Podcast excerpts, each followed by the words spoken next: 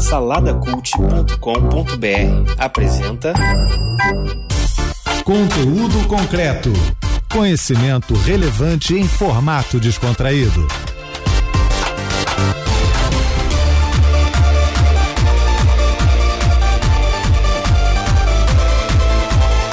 Não vou me conformar, mas vou me levantar pra fazer diferença. Não vou me adaptar a uma geração corrompida. Doar minha vida pra marcar minha geração, pra tirar vidas da prisão, pra fazer uma revolução. Uma revolução.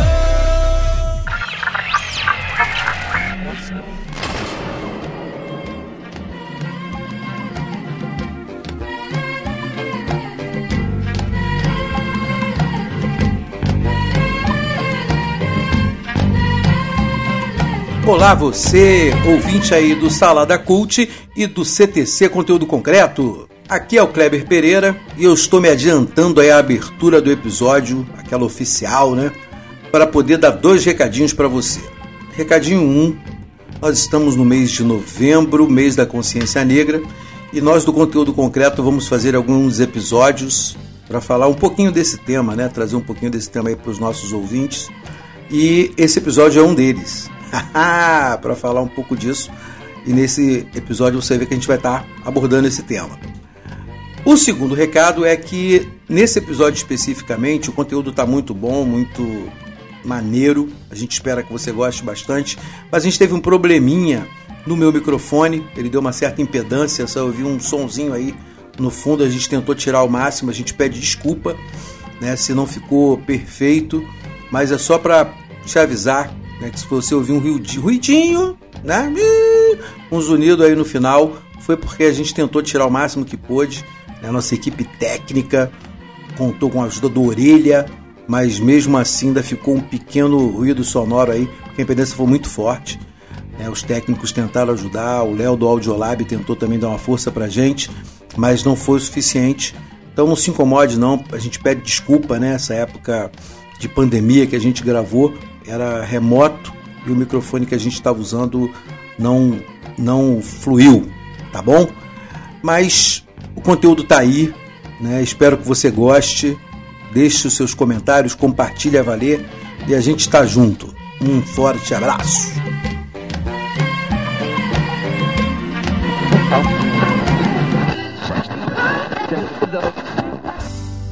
Olá, você que está aí pelas rampas da UERJ e Mediações. Nós estamos aqui em mais um conteúdo concreto. O meu nome é Kleber Pereira. Estamos aqui hoje para poder falar de uma questão que é do âmago do meu ser, né? Antirracismo, o que que isso é, como é que isso configura, o que que isso é, é determinante no mundo que a gente vive, quais são os marcos que a gente pode colocar. Vamos tentar fazer aqui um papo rápido, rasteiro, direto, de tudo quanto é jeito, para deixar você bem por dentro desse assunto. E para falar sobre isso, eu não estou sozinho, não. Estou aqui com Alessandra Benedito, doutora e mestre em Direito Político Econômico, que vai conversar com a gente sobre isso. E tem mais uma porção de coisa para falar, mas eu não vou dar conta de tudo que ela faz, não, gente. Vai ficar por aqui, mas ela é uma, uma mulher negra, uma mulher preta, e vai poder conversar com a gente sobre isso. Fala, Alessandra, tudo bom? Opa, tudo bem e vocês? Boa tarde a todos, todas e todes. Né? Quando a gente pensa né, no antirracismo, e, e apesar da terminologia não ser nova, a gente tem visto o termo antirracismo na boca de muitas pessoas, é, inclusive de muitos brasileiros e brasileiras. É, e para alguns, com certeza, um, uma terminologia totalmente nova e um comportamento a ser aprendido todos os dias. Quando a gente fala de antirracismo, a gente está falando de racismo como problema de todos e como uma perspectiva de desconstrução de uma sociedade que sempre se colocou como racista, é, não consegue se enxergar como racista e que também não consegue lutar pelo antirracismo por esse processo de desconstrução se não compreender o que ele é e o quão importante ele é para todos, negros e não negros. Acho que é isso quando a gente fala de, de racismo. Muito, muito, muito, muito bom. E a gente já começou dando uma pancadona logo, que bom. E para falar sobre isso, temos também aqui a mestra advogada Tainaya Ared, presidente da Rede Feminista de Juristas FND, É isso? Defender, bonitinho isso. E também ela é, é pós-graduada em Ciências Humanas, Universidade Federal do ABC. Fala, Tainá, como é que você está? Obrigada pelo convite, é um prazer imenso estar aqui com vocês, para que a gente possa bater um papo leve sobre temas sensíveis. Esse papo é é, é, leve. A gente vai tentar bater um papo leve sobre temas sensíveis, disse tudo. Gostei dessa colocação. E, para isso, como sempre, eu tenho aqui os meus companheiros de microfone, o pessoal do conteúdo concreto. Temos aqui Roberto Rodrigues Costa, meu parceiro, articulador, vai estar aí conversando com a gente também, tentando levantar questões e pauta. Vamos lá, Roberto, e aí?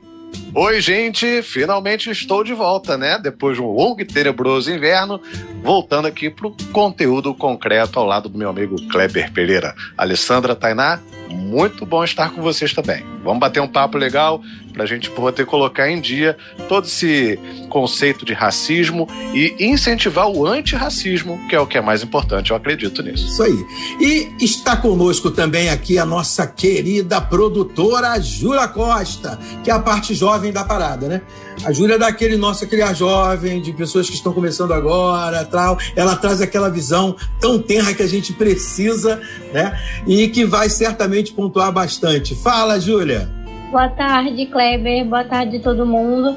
Estou muito feliz por essa oportunidade, muito honrada também e ansiosa para esse papo. E é isso aí. Gente, vamos ao papo, né? A gente vai fazer uma pauta breve, né, para tentar entender e fazer os nossos parceiros aí que estão ouvindo entenderem também. O Conteúdo Concreto tem essa proposta. Tentar fazer o que é complexo, como colocou muito bem a Tainá, ficar um pouco mais palatável e simples. A, a, frase de Angela Davis, né, que parece que reverbera ainda nos nossos corações, é que não basta não ser racista, você precisa ser antirracista. O que, que é isso, Alessandra? O que, que é isso, Tainá? Quem quiser falar primeiro aí pode já começar a falar. O que, que é, talvez a Tainá, né? O que, é antirracismo para você? Como é que você vê isso? Eu esperava ouvir a Alessandra falar, porque afinal a atividade é posto, né? A gente aprende muito mais do que ensina quando ouve os nossos mais velhos. Mas eu não sei, eu acredito que o antirracismo tá para além do que dizem pra gente do, o que é, né? É, é algo que a gente pode reconhecer como uma prática anticolonial, é, uma prática subversiva e antissubalterna, é uma prática que tem a ver com compreensão do significado do outro, tão humano quanto, quanto você. É, acredito que a gente possa entender de forma mais simples e muito rasa a partir desses pilares para que a gente possa se aprofundar ao longo do tempo é, em relação ao que construíram conceitualmente e o que nos ensinam. Alessandra, essa questão do, do como colocou a Tainá, né, de, do que nos ensinam e tal, a gente pode pensar que o antirracismo é um movimento ativo ou será que ele é um, uma outra coisa, que tem um outro perfil, que, que, que aparece como definição de não, no futuro ele é preventivo, porque lá na frente vocês vão começar a ver o mundo de uma outra maneira. Para você, esse, esse antirracismo tem que ser uma atitude ativa, presente, consistente, ou ele pode ficar no âmbito aí do vamos conscientizar aqui, agora, devagar e sempre? o, o antirracismo precisa ser um movimento ativo, intenso e contundente. Não há permissão para que seja diferente. Mas se a gente quiser é, efetivamente é, é, continuar a luta de todos os que nos antecederam e de todos que continuam se colocando todos os dias, inclusive sangrando a própria vida, para poder dar conta de termos uma sociedade mais justa, com mais possibilidades e com seres humanos que consigam enxergar, como bem disse a Itainá, a humanidade que existe em todos nós, né, que é o que nos faz diferentes é, é, dos outros dos outros seres vivos. Sim, o antirracismo precisa ser algo ativo, contundente consciente e trabalhado por todas as instituições e pessoas. Né? Eu acho que a gente tem vivido um, um, um tempo é, de movimento que eu não consigo ainda saber onde é que a gente vai parar, mas pelo menos os contra e a favor resolveram tocar no assunto. E a gente espera que mais do que tocar no assunto, as pessoas comecem a fazer a transformação. Né? E quando eu digo pessoas, não estou colocando a responsabilidade no colo do outro. É, eu me incluo nisso. Isso é verdade, né? Sim, sim, é curioso isso, né? A gente pensar em que a gente está, de qualquer maneira, incluído e implicado, né, Beto? Eu acho que quando a gente fala em subversão, como é que é para você? Eu acho que no, no, caso de mim, né, Alessandra e Tainá, a negritude está na nossa pele, né? Mas como é que é para você uma atitude subversiva desse nível? né, do antirracismo? Como é que você vê enquanto é, operador do direito, enquanto pessoa mesmo? Como é que é essa coisa da subversão dessa inclusão em que está todo mundo implicado de alguma maneira? Não dá para ficar de fora. Olha, Kleber, como todo mundo sabe, a, o racismo é uma, é uma questão estrutural, né? E é justamente por ser estrutural que ele se mostra, quer dizer, que ele não se mostra, né? Que ele é tão difícil de se perceber, mas ao mesmo tempo tão doloroso para quem sofre, né? Então, é, eu não quero dar aula de, do que seja racismo para vocês, até porque é, é, bobagem eu tentar fazer isso. Mas eu posso citar com exemplos do, do que eu vivi, né? Eu fui parte de uma turma na escola da magistratura em que não havia negros. Né? Na, na formatura, na, no, na filmagem né, das pessoas lá recebendo os diplomas e tal, e fazendo as homenagens, não havia negros. E na minha turma passaram pessoas para magistratura, para Ministério Público, para polícia, e são brancos ocupando lugares, os lugares que os brancos sempre ocuparam. Qual seria uma atitude antirracista da minha parte? Eu não faço ideia, entendeu? Como combater, como, como agir contra isso? Eu não sei, entendeu? Então é uma, é uma questão que para mim se coloca como estrutural, porque também nunca me foi apresentado uh, de que como eu posso me posicionar contra isso, né? E, e, é muito fácil a gente pegar e abraçar aquele discurso hipócrita, ah, não, não sou racista porque eu tenho amigo negro. Cara, isso não faz o menor sentido. Né? Você tem que fazer alguma coisa, você tem que tomar uma atitude. Mas enquanto branco, vivendo numa sociedade branca que privilegia brancos, o que, que eu posso fazer? Né? Reconhecer o racismo estrutural, perceber como é que ele funciona e me informar né, com, com aqueles que podem me dizer é, o que, que eu posso fazer na minha condição, eu que não tenho lugar de fala, né? Como eu posso tomar uma atitude antirracista. Então hoje eu estou aqui para ouvir, não para falar, muito mais para ouvir. Isso que o Roberto falou me chama bastante atenção, me causa espécie. Né? A gente fala do, de algumas formações, e a gente sabe que algumas formações superiores, mais que outras, acabaram que na sua casta do, da elite, né? no caso do magistrado, por exemplo, a gente vê isso bastante no Brasil, é, são quase todos hegemonicamente brancos, né? Ou branco-descendentes, claramente branco-descendentes, vamos dizer assim. E eu queria aí trazer um pouquinho a Júlia para essa conversa, só para ela poder dar um ponto aí também, que eu acho que o testemunho do Roberto traz bastante, acrescenta para a gente de um determinado lugar, e o da Júlia acrescenta de outro.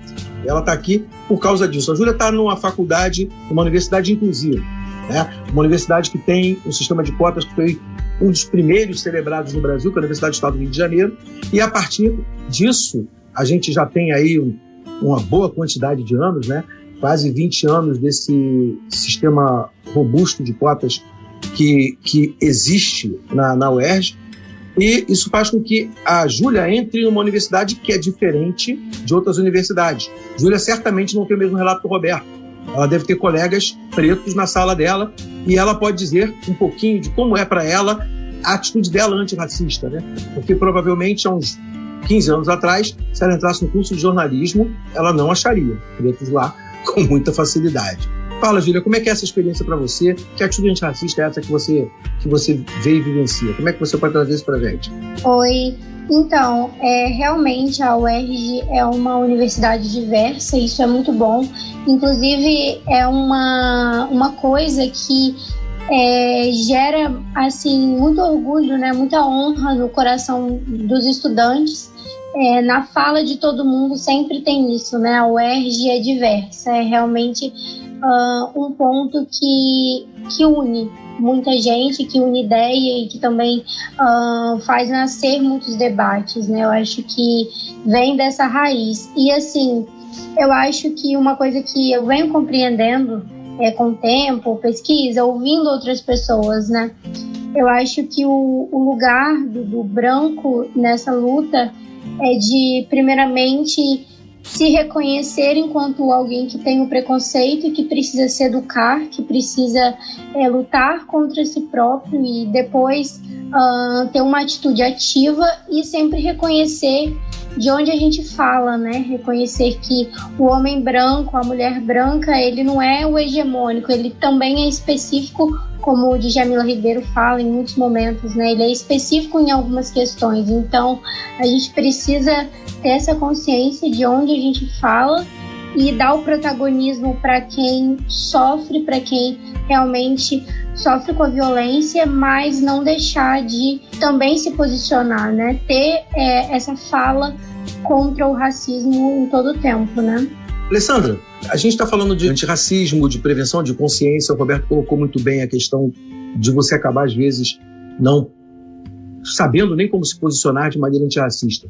Se a gente fosse falar para os nossos ouvintes aqui o que, que, são posições antirracistas que são sustentáveis. Como é que você vê isso? Né? Como é que você vivencia isso e acha que são de posições que são necessárias para que a sociedade comece a ter como claras de antirracismo? Kleber, eu acho que o primeiro movimento, aquele com o qual a gente mais sonha, que as pessoas é, tenham consciência. Mas a gente sabe que esse processo de consciência ele passa pela rua do privilégio. E geralmente a rua do privilégio ela é asfaltada e a rua da consciência é cheia de buraco, lama e risco. E aí as pessoas acabam preferindo a rua do privilégio, porque afinal de contas ela flui, ela sempre fluiu, né? É livre, não tem, não tem percalços, então é muito mais fácil fazer essa rua do que qualquer outra. Mas dentro dessa da, da, perspectiva da construção do antirracismo, eu acho que sim, esse processo que é o processo da consciência, de conhecer na verdade quem nós somos enquanto sociedade, como nos constituímos enquanto sociedade, e tem um movimento aqui que é o movimento do despertar, porque dentro do processo de naturalização da, dessa questão de, da, da, racionalidade que coloca o outro numa condição de inferioridade, a gente criou é, é, dentro dessa estrutura de construção de privilégios uma estrutura no qual as peças parecem estar no lugar correto e que se as peças, e aí eu estou chamando de peças pessoas mesmo, as pessoas estão no lugar correto quando elas não tentam permear é, redutos que eu imagino que sejam só de privilégio branco. Né? E dentro dessa perspectiva, uma coisa que eu, que eu tenho observado muito, né, quando a gente começa a falar é, de racismo é, e as pessoas hoje têm mais coragem de perguntar, afinal de contas, o que é o que é racismo. Uma coisa que eu percebo é como as pessoas não têm ideia das microagressões que elas, que elas cometem todos os dias e do quanto esse processo de microagressão afeta a vida de pessoas de pessoas negras, do quanto esse processo de microagressão afeta a vida de crianças negras desde o primeiro momento em que ela tem convívio com instituições que estão para fora da casa dela ou às vezes no próprio ambiente do lar, porque como a gente tem a mestiçagem e é essa coisa da mistura muito presente entre nós, a gente vê crianças que vivem em lares que sejam multirraciais sofrendo os impactos dentro do, da própria estrutura familiar. Então eu acho que é, no nosso dia a dia, e aí pensando como jurista, o direito tem toda uma estrutura racista que mesmo muitas vezes quando a gente chega a, a, um, uma, a um determinado espaço, te reserva um espaço dentro do espaço que é para você não sair dele. E para nós, dentro desse movimento, que é o movimento de ter mais consciência e de gerar consciência para o outro, inclusive consciência com poder, porque aquele que conhece a lei, é óbvio que de alguma forma ele vai estar colocando isso à disposição ou se colocando contra a, a, a luta por dias melhores e, e por uma sociedade mais justa. Eu acho que é compreender-se como alguém que está sendo colocado dentro de uma caixa que a gente não quer ficar mais. Então, quando você procura magistrados negros, por exemplo, para poder entrevistar a gente percebe a angústia dentro do sistema, ainda que ele tenha ou ainda que ela tenha conseguido chegar à condição de magistrado ou de magistrado. E quantas vezes advogados e advogadas negras também não são impactados por uma série de diferenças quando vão para o mercado de trabalho. Né? E eu acho que o mercado do trabalho é o lugar onde a gente mais se vê impactado por toda a conduta racista que faz com que a sociedade se estruture e se reestruture dentro e em cima da, da rua pavimentada do privilégio. Muito bem. A Tainá é, ela é vice-presidente da Comissão de Igualdade Racial da Ordem dos Advogados do Brasil. E também assessora parlamentar né, em São Paulo. Né? E aí eu acho que esse lugar né, da Tainá é um lugar legal para a gente poder explorar um pouquinho né, dos saberes dela, disso que a Alessandra acabou de falar, né? a gente às vezes tem que ocupar alguns lugares e o nosso lugar de fala vira o lugar de falar um pouco de nós também, né? A gente é advogado, a gente é preto, a gente está aqui e a gente vai falar. E, e, a gente tem que lutar por algumas questões porque elas se apresentam a nós. Como é que é para você, Tainá, nessa militância? Como é que você se percebe e o que você tem trabalhado e que chama atenção? É, eu fui assessora parlamentar um ano, há um tempo atrás, um ano retrasado. É, dentro desse espaço, o que me engrandeceu foi conseguir entender os mecanismos institucionais de mudança, pelo menos dentro do estado, né, em que eu estou inserida, que é o estado de São Paulo.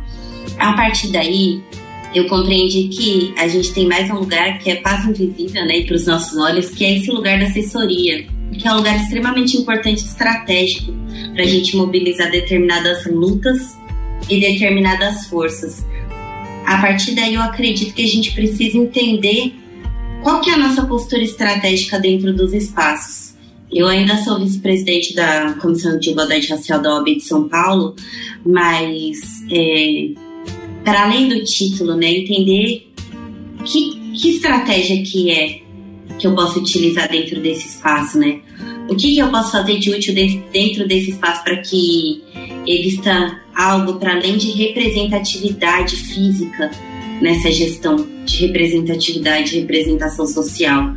É, e eu pensei muito nisso para conseguir compreender que talvez a minha experiência dentro da LESP, a minha experiência dentro da OAB do Estado de São Paulo pudesse fazer com que eu encampasse lutas outras que pudessem beneficiar a população negra desse Estado, é, que é fazer um trabalho de advocacy focado entender quais são as nossas necessidades e conseguir mobilizar as ferramentas de dentro daqueles espaços para fazer a diferença no debate que, faz, que é construído ali. E mais do que isso, né, a diferença dentro do que a gente resolve fazer enquanto coletivo. Eu não acredito que a gente consiga fazer nada sozinho. Assim como eu também não acredito que a minha posição nos lugares faça diferença se ela fizer diferença só para mim. Eu vejo muito umas frases assim, tipo, ah, a favela venceu, ou coisas do gênero. E eu não critico quem utiliza, porque cada um sabe o quanto perdeu da sola do pé para chegar no lugar onde está.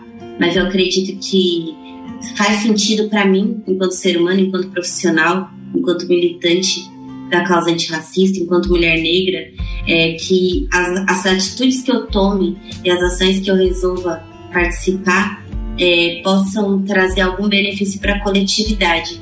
E dentro disso, eu sempre tento mobilizar tudo que eu sei, os meus conhecimentos, o meu trabalho, inclusive o meu, meu meio de ganho de vida e os meus estudos para fazer com que todo esse compêndio da minha existência faça parte de endereçar para a nossa coletividade preta algum tipo de benefício. Você está ouvindo Conteúdo concreto. Muito bem. A gente conseguiu é, dar um bom panorama dessa perspectiva que a gente tem aí do que é o antirracismo, de como é que se movimenta, como é que ele aparece para as nossas vidas. Eu acho que isso já foi tremendo aí para os nossos ouvintes. Mas agora eu queria falar de uma outra coisa, né? O enfrentamento direto. A gente viu aí o caso do George Floyd, né, que reverberou por tudo todo, todo mundo, né? E Black Lives Matter, né? Vidas negras importam. O que, que é um movimento como esse? A estrutura desse caso?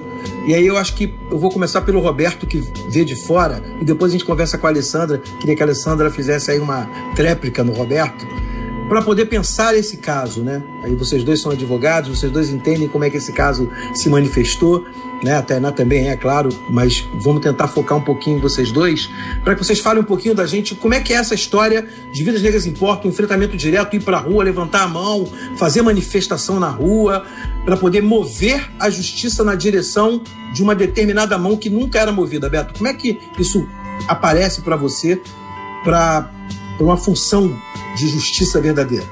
Olha, Kleber, é... falar de justiça é sempre muito complicado, né? Porque a justiça, ela essencialmente sempre desagrada a um dos lados, né? Ela vai desagradar o autor, ela vai desagradar o réu. É impossível que todo mundo fique feliz com a justiça. E certamente que quando esse pêndulo ele vai mais em direção ao antirracismo, né, as estruturas dominantes, as estruturas de poder começam a se incomodar e a se mexer para manter todo mundo aí, como a colega falou, né, manter as peças nos lugares em que elas supostamente deveriam estar. E isso daí é um, é um movimento de, de conservação né, do status quo. E, e, o que a gente vê, com a, principalmente com a decisão lá a respeito do George Floyd, é que existe força para que esse pêndulo saia dessa posição em, é, em uma outra direção.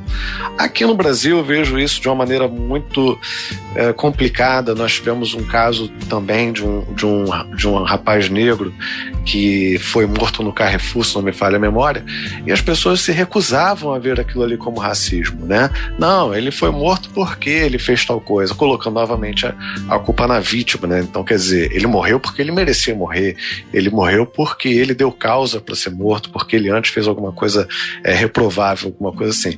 Isso viola, é, começando pelos direitos humanos de uma forma geral, até chegar especificamente no racismo, porque sim, ele morreu porque ele era negro, porque se ele fosse um branco de olhos azuis, né, com a chave de um BMW na mão, certamente que, a, a, no mínimo, ele teria sido somente contido, no mínimo ele teria sido somente advertido. E não teria sido levado às últimas, às últimas consequências como foi, né? Então, assim, é, é muito difícil a gente perceber que o racismo estrutural existe, mas que as pessoas se recusam a ver é, isso acontecendo. Né? Eu vi agora há, alguns dias uma pessoa lá nos Estados Unidos chamado Ben Shapiro uh, e ele falando, ele discutindo a respeito e o microfone foi aberto para o público e uma pessoa falou para ele, olha, nós precisamos combater o racismo nas empresas. E, e, o Ben Shapiro respondeu assim: me fale uma empresa que seja racista e nós vamos lá e nós vamos combater. Me fala qual é a prática racista dessa empresa e nós vamos lá e vamos combater. E, e me parece que o mais difícil é justamente isso, é falar meias verdades, né? Quando você fala Black Lives Matter, sim, vidas negras importam, né? E muito. Só que nós é, acabamos confrontados com um discurso hipócrita no sentido de que todas as vidas importam. E na verdade isso é a diluição do conteúdo que tem relevância. Né? Você pega ali um, uma essência concentrada de algo que, que representa uma mudança na sociedade necessária e você coloca essa gota de conteúdo diluído num mar de, de diluente para que ela perca propositalmente a força e torne-se nada. Né? Então, assim, Black, Black Lives Matter e White Lives. White Lives também matter, só que ninguém está agora é, é, matando pessoas por serem brancas. O dia que isso vier a acontecer, se vier a acontecer, que eu acho que nunca vai acontecer, aí a gente toca nesse assunto. Mas hoje, o que se mata são negros. Então, Black Lives Matter. E, não, e nós não podemos é, é, é, aderir, ouvir, é, dar atenção a esses discursos que diluem a força da, do, do, do ativismo né, em prol dessa dessa isonomia. Né? Você tem que tratar os, os iguais de maneira igual e os desiguais desigualmente, na, na medida em que se desigualam. E só assim é que você vai ter uh, a isonomia verdadeira. E aí vem né, aqueles discursos, infelizmente, falados por, por negros, né, como é o aquele, aquele ator negro, não me lembro mais o nome dele, que fez Deus em vários filmes, uh, que fala o Morgan Freeman, olha, eu sinceramente não sei que, por que, que o Morgan Freeman faz aquilo, né? Que, que quer, quer, quer absorver um discurso branco, quer dizer, enfim, uma, adota meritocracia e tal. Quando na verdade, não. Se você. E eu, eu disse isso na minha primeira fala, né? Uh, eu olhei para minha turma e não vi nenhum preto lá. Eu vi na formatura, não vi nenhum. E assim é. Na, no meu trabalho, na minha sala de trabalho, tem um. Um preto todos os outros são brancos, né? Nós somos concursados, só tem um preto ali. E na estrutura toda, muitos poucos, né? Eu trabalho no Ministério Público, então procuradores ali, nossa, eu conto nos dedos quantos são pretos, tá? Então, assim, uh, não é não, nós não somos iguais materialmente falando. Formalmente falando, sim, todo mundo pode pegar, fazer um concurso, entrar, mas materialmente falando, não. As pessoas que é, tiveram um privilégio, como a Alessandra falou, tiveram um privilégio, precisam ser tratadas de uma forma. E quem não teve privilégios precisa ser tratado de uma maneira que essa falta de privilégio, essa falta de, de oportunidade seja compensada. Então, nós precisamos de ações afirmativas, precisamos de, de coisas para que nós cheguemos nesse estágio de justiça, que foi a sua, a sua pergunta, né? Uh, que seja igual para todos, que não seja igual formalmente para todos, mas que seja igual minimamente para dar as mesmas oportunidades. Então, eu fico muito triste. Os Estados Unidos tiveram. Uh, embora não seja a melhor das surpresas do mundo, né, ou, a, ou a coisa mais favorável no mundo, mas pelo menos tiveram essa decisão a respeito de George Floyd sob uma presidência é, menos é, ridícula, né, que era a presidência anterior, né, porque seria muito ruim se a gente tivesse uma decisão do poder judiciário americano agora sendo criticada ou sendo minimizada, né, sendo diminuída pelo poder executivo federal americano. Felizmente isso não aconteceu e, e eu acredito que isso seja um ponto positivo para eles lá. Eu acho que a decisão em relação ao caso George Floyd, para a gente, ela é importante, ela reverbera no mundo, mas a gente espera que, na verdade, outras decisões e que outros Georges, tantos quanto outras tantas vidas que a gente vê todos os dias se perdendo por pura e exclusivamente, eu concordo com o Roberto e assim embaixo em tudo que ele disse, pura e exclusivamente por serem pessoas negras, né?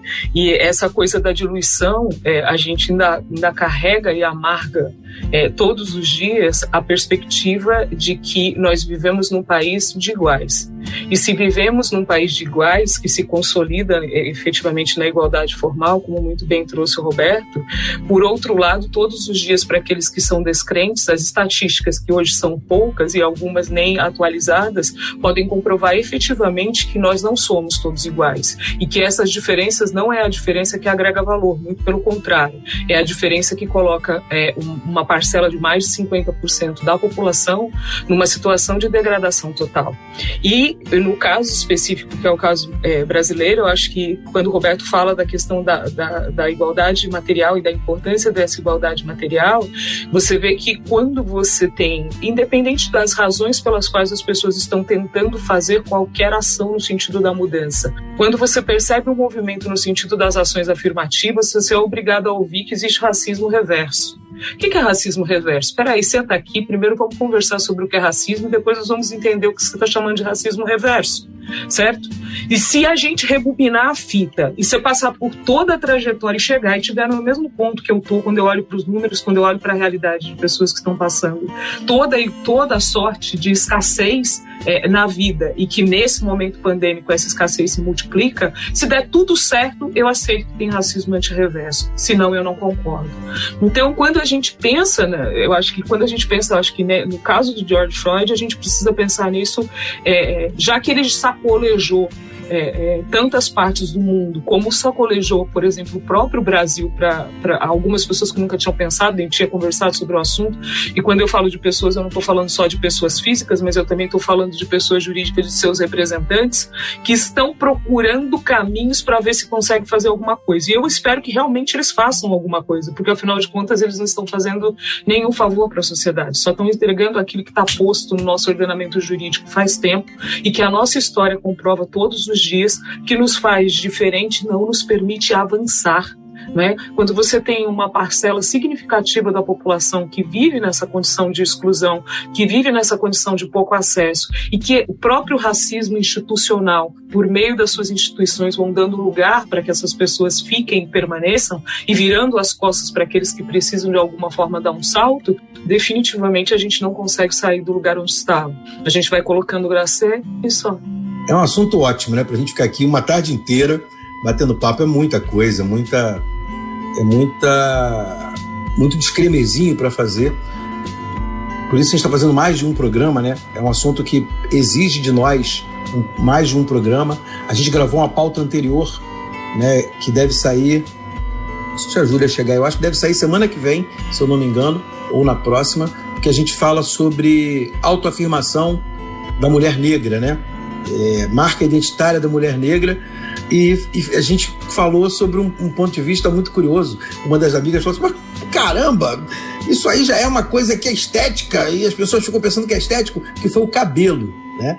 A gente falou sobre transição capilar e, e as marcas dessa identidade a partir da, da, da transição capilar que muitas mulheres fazem quando se descobrem é, possibilitadas de assumir o próprio cabelo negro que é uma coisa extraordinária. Eu estava ouvindo, eu ouvi alguns relatos, né, quando a gente fazia a pesquisa de pauta, e é, assim, é uma coisa é, é impactante.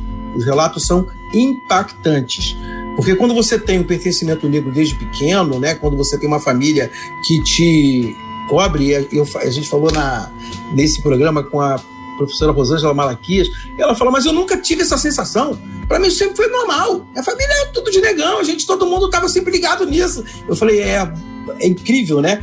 Como, e ela achava que não era pauta isso. Eu falei, é, não tem noção de como é. Né? Tem, é muita pauta, porque muitas mulheres saíram do lugar de perder a sua identidade sem nem se perceber perdendo sabe, viviam sobre um, uma égide completamente distinta porque eram envolvidas pelo contexto racista em, em que viviam e para poder ser aceitas na escola, aceitas no grupo de amigas, aceitas num grupo diferenciado de amigas, elas se propunham a simplesmente se submeter ao alisamento sistemático dos cabelos. Porque era o liso que era aceito. Era o liso que não tinha encarnação. Era o liso que não se havia questionamento de por que era daquele jeito. Né? E, e, e aí a gente conversou sobre essa ERG, foi muito interessante. Né? Foi um, um, papo difícil, né? como quase todos que, que têm as pautas raciais são. E a gente está tentando falar um pouco disso de vários viés diferentes.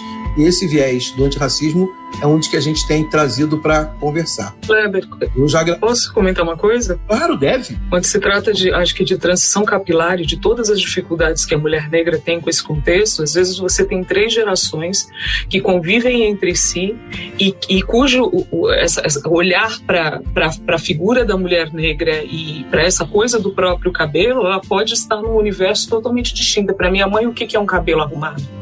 Para minha mãe, um cabelo arrumado é um cabelo que esteja lisinho, posto no lugar. E, ela, e por mais que você converse, ela não consegue entender isso.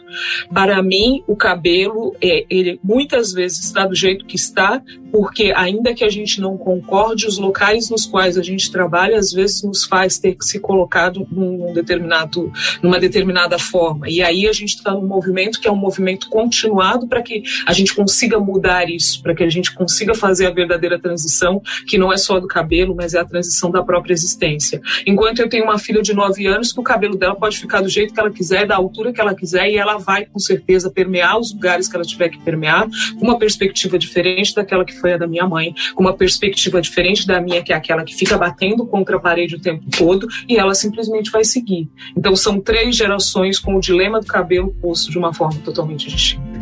É, exatamente. Quer falar, Tainá? Eu acho que quando a gente entende o lugar da estética negra, né? A gente precisa observar mesmo que a doutora Alessandra diz que é o, quesito geracional porque não necessariamente a gente consegue se compreender é, a partir dos lugares que a gente existe, né? Para minha mãe também era inaceitável o jeito que eu ando hoje em dia. E seria para ela de qualquer jeito, mas a minha mãe era uma mulher preta, teve até a quarta série, é, e que foi bastante revolucionária para sua para sua época, mas que era de 1936. Eu sou uma mulher negra de 1987. E o que é arrumado para mim não é para o meu filho, que é de 2008. Porque o arrumado para ele está em outro lugar.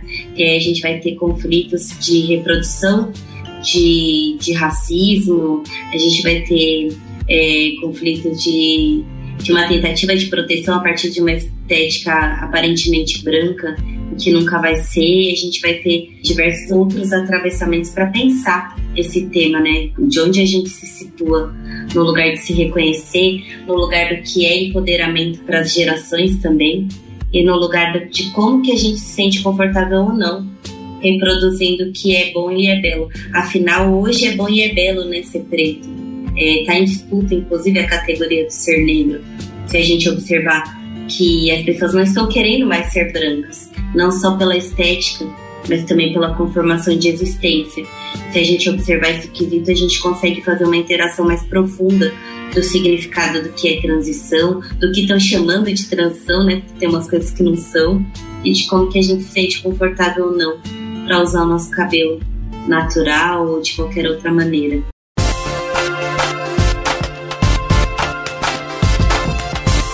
Você está ouvindo conteúdo concreto.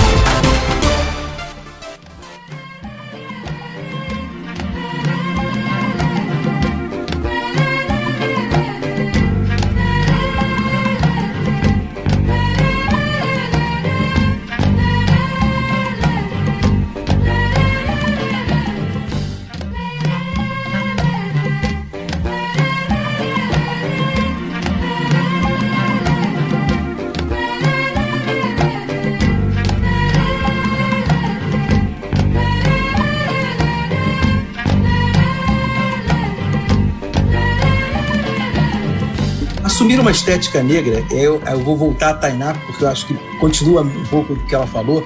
A gente vai falar rapidamente, então, sobre antirracismo, atitude. A atitude do cabelo seria uma atitude antirracista, Tainá? Ai, cara. Assumir o cabelo? Sei lá. Olha, eu conheço pessoas que têm uma estética negra muito forte, uma presença afrocentrada muito marcante, mas que não necessariamente tem posturas antirracistas eu, eu acredito que também a gente pode pegar como exemplo é, mulheres, é, porque não necessariamente nós mulheres negras vamos nos sentir confortáveis em alguns grupos de feminismo negro, ou de mulherismo que seja, ou de feminismo clássico, onde raramente nós nos sentimos confortáveis. Eu acredito que isso tem muito mais a ver com entender qual é o nosso lugar e qual é o lugar do outro dentro da luta coletiva que a gente resolve encampar do que existir como esteticamente negro. Porque é isso, né? As pessoas pintam de preto, as pessoas dizem que o sonho delas é ser negra, as pessoas é, dizem que até elas têm um namorado negro e que aí, por sua consequência, elas vão ter filhos negros, mas isso não coloca elas dentro de uma luta real, honesta e latente antirracista. Isso só coloca elas num lugar de proximidade com uma partícula da cultura negra que não necessariamente as mobiliza para fazer um trabalho profundo de mudança social, de luta decolonial, de luta anti-subalterno. Muito bem. Agora eu queria aproveitar para a gente fechar, a gente vai fechar nas nossas considerações finais, e eu queria começar pelos meus dois colegas aí de microfone, né, antes de, da fala de vocês, até porque eu acredito que esse nosso papo aqui, assim como é para quem está ouvindo de fora, ele é um papo importante. Eu queria que brevemente o Roberto, que começou falando na, na, na fala dele aí, que não sabe qual é a atitude antirracista, o que ficou para você, Beto, o que ficou para você, Júlia, da, desse papo, né? O que, que vocês acham que seria para vocês agora uma atitude antirracista, uma consciência antirracista para vocês que são brancos? Olha, Kleber, é, é muito difícil a gente abandonar uma estrutura, a gente é, reconhecer uma atitude tão enraizada na sociedade que vem moldando o nosso, nosso comportamento desde que a gente nasce. Né? Você viu que a Tainá falou que ela dentro de casa tem problemas né, com a mãe dela que pensa de um jeito. A Alessandra também tem problemas dentro de casa. Então, veja, são pessoas que estão dentro uh, do, do, problema, dentro do, no centro do problema, né? E acabam aderindo, acabam abraçando o problema como parte da solução para que ela possa viver, para que ela possa se encaixar na sociedade, né? E a partir do momento que eu, né, enquanto branco, não, não estou no centro desse problema, o que, que eu vou abraçar? Né? O, qual é a minha modificação? Qual é a minha a mudança? Que, que, que mudança que eu preciso fazer para melhorar uh, essa questão do racismo no Brasil? Se a estrutura, o funcionamento, como os lugares que a Alessandra falou, ela vai em lugares em que ela precisa cuidar do cabelo para que ela não vá com o cabelo dela natural, porque lá ela é exigida que ela vá com um cabelo adequado, se é que eu posso falar isso, né? Um cabelo que aquela população daquele lugar entende ser o certo, entende ser o, o melhor.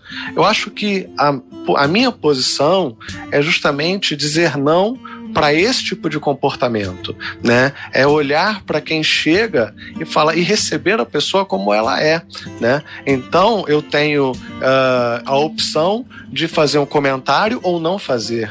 A opção então que eu vou ter, a opção que eu devo fazer é a de não fazer esse comentário. A propósito, hoje eu acordei bem cedo, fiquei sem muita opção, acabei ligando a televisão e, e coloquei no Viva, né? E por acaso estava dando ali o programa dos Trapalhões e pela época ali já, já não havia o Zacarias, só estava o Mussum. Aquele programa deve ser mais ou menos de 92. E eles estavam fazendo piadas com um gago. Entrava um ator fazendo a. imitando um gago e toda a plateia rindo. Olha, eu não consegui achar a menor graça eu não conseguia entender o porquê que as pessoas estavam rindo de um gago, entendeu? Então, eu penso que da mesma forma que hoje eu olho para trás e percebo não havia sentido em rir do gago, também hoje não faz sentido nós compactuarmos com certos comentários, com certos preconceitos, com certos pontos de vista que já estão tão entranhados na nossa carne, entendeu? Então, quando alguém falar alguma coisa, quando alguém fizer um, algum comentário que tenha essa é, esse pé lá na afrodescendência de alguém, no cabelo de alguém, na expressão fisionômica de alguém, no tamanho dos, dos lábios ou do nariz, ou não sei, pergunta para a pessoa, mas por que você está falando isso? Qual é a lógica?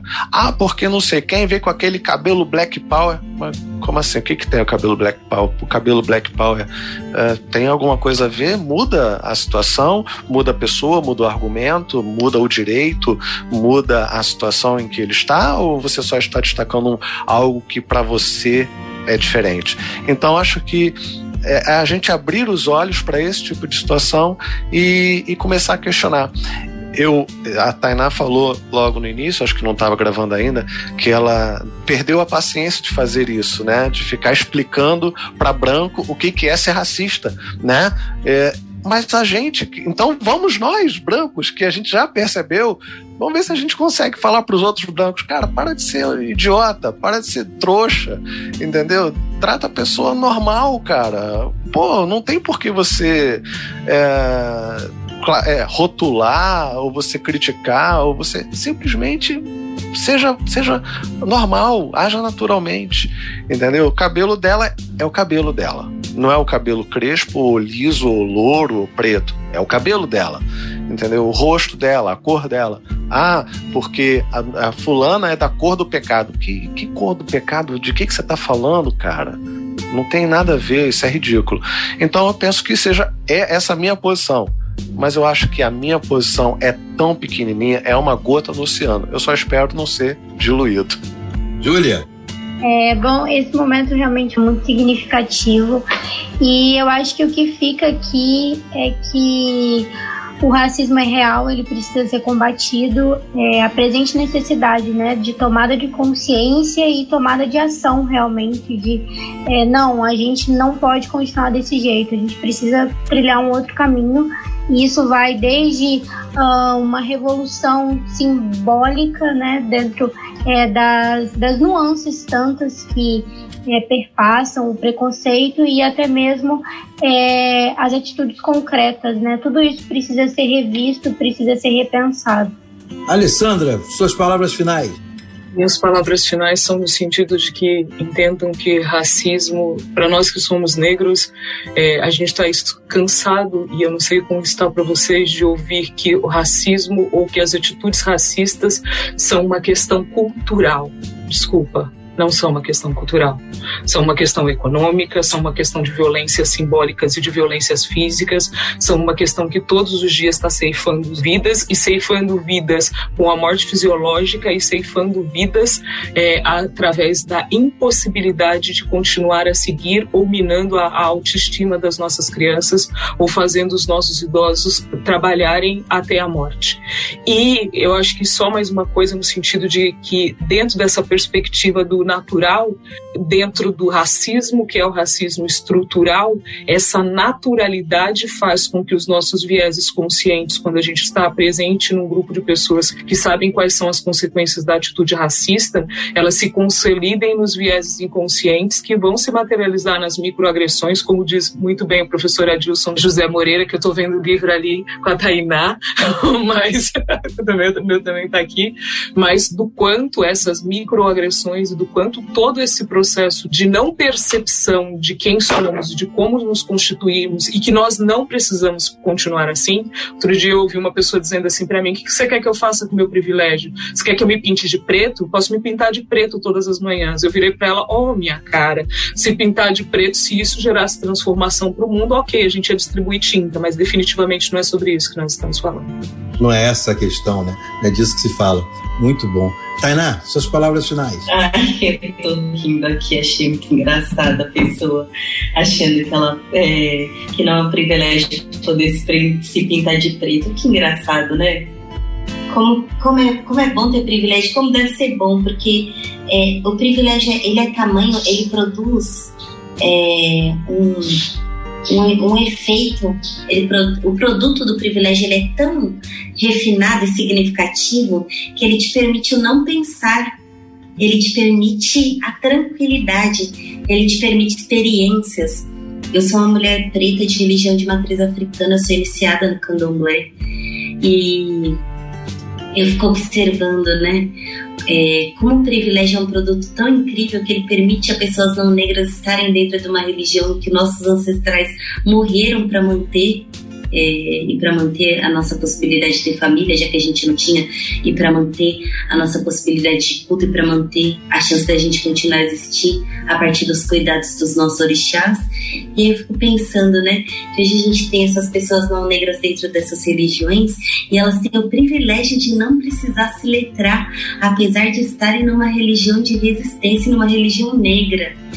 E esse é um dos produtos refinados do, do privilégio, assim, para a gente pensar é, como, como o privilégio é, é, um mecanismo de poder importante e forte o suficiente para retirar de nós, dos nossos corpos negros, dos nossos corpos vulnerabilizados socialmente, subalternizados, toda a oportunidade de performar uma civilidade, uma humanidade plena a partir da perspectiva do direito, endereça essa nossa humanidade que vira produto para dentro do privilegiado, fazendo com que ele não precise mobilizar pensamento crítico em relação a quase nada que diga respeito a devolver a humanidade para as pessoas que têm ela retirada, mesmo que eles não façam nada para que isso aconteça. É, e com isso, eu acho que é importante, assim, considerando nosso término aqui de bate-papo, é, que o trabalho antirracista diz respeito a pensar principalmente é, e especificamente no que vai fazer a gente levantar da cadeira. E eu não estou falando de só de levantar a cadeira, mas eu estou falando assim de é possível ser antirracista para além de é, fazer a performance da bondade moral judaico-cristã para fora? Sim, é, é possível ser antirracista quando ninguém está vendo. É possível ser antirracista mobilizando pensamento crítico. É possível ser, ser antirracista ouvindo ainda assim que a gente não gosta de ouvir e elaborando pensamento crítico em relação a isso. E ações positivas para a população vulnerável em relação a isso. Eu acredito que isso, falta muito disso na gente, né? Falta muito disso na gente enquanto sociedade eu falo muito da brasileira e falta muito isso na gente enquanto humanidade, enquanto pessoas num mundo que precisa reconhecer o quão o racismo é, é maligno para todo mundo. Se a gente não conseguir reconhecer isso, vai ser muito difícil a gente poder dizer que evoluiu enquanto sociedade, enquanto nação, enquanto pessoas. É, gente, espetacular. Eu quero agradecer a todos vocês aí que participaram, Tainá, Alessandra, Júlia e Roberto. Né? E agradecer a você que ficou ouvindo a gente aí nesse papo também, por estar junto conosco nisso. E o que eu penso sempre, né? Tem muito a ver com que você, tudo que vocês falaram, mas tem muito a ver com o que a Alessandra colocou e a Tainá também, né? A consciência e a consciência do privilégio. Eu acho que Roberto e Júlia que aqui estão conseguiram colocar isso nas suas falas muito bem. Eu acho que é importante essas pessoas, as pessoas terem consciência de que a atitude antirracista, a perspectiva do antirracismo, ela é uma necessidade. Né? A Tainá colocou muito bem agora que o, privilégio, o privilegiado, né, na posição de privilégio, ele pode até se isentar. Olha que beleza. E nós não podemos nos isentar. Nós não temos esse direito. Né? Quando a gente tenta se isentar, a gente é perseguido. Entendeu? Ou perseguido por por uma questão de justificação de nós mesmos ou perseguidos por, por uma necessidade de manter as nossas heranças vivas. Uma questão de sobrevivência do que na verdade somos. Então a gente não tem muito para onde correr, mesmo quando a gente cansa. E o Roberto lembrou muito bem a Tainá falando de às vezes cansa mesmo, gente. É, é muito cansativo. Mas é aquilo, né? A gente tem que sentar descansar e como colocou novamente a Tainá e que também resvala aí na fala da Alessandra, ter forças para levantar, porque a gente no final tem que levantar. Né? E eu queria agradecer você que ficou ouvindo a gente. Né? Fica com Deus e até a próxima.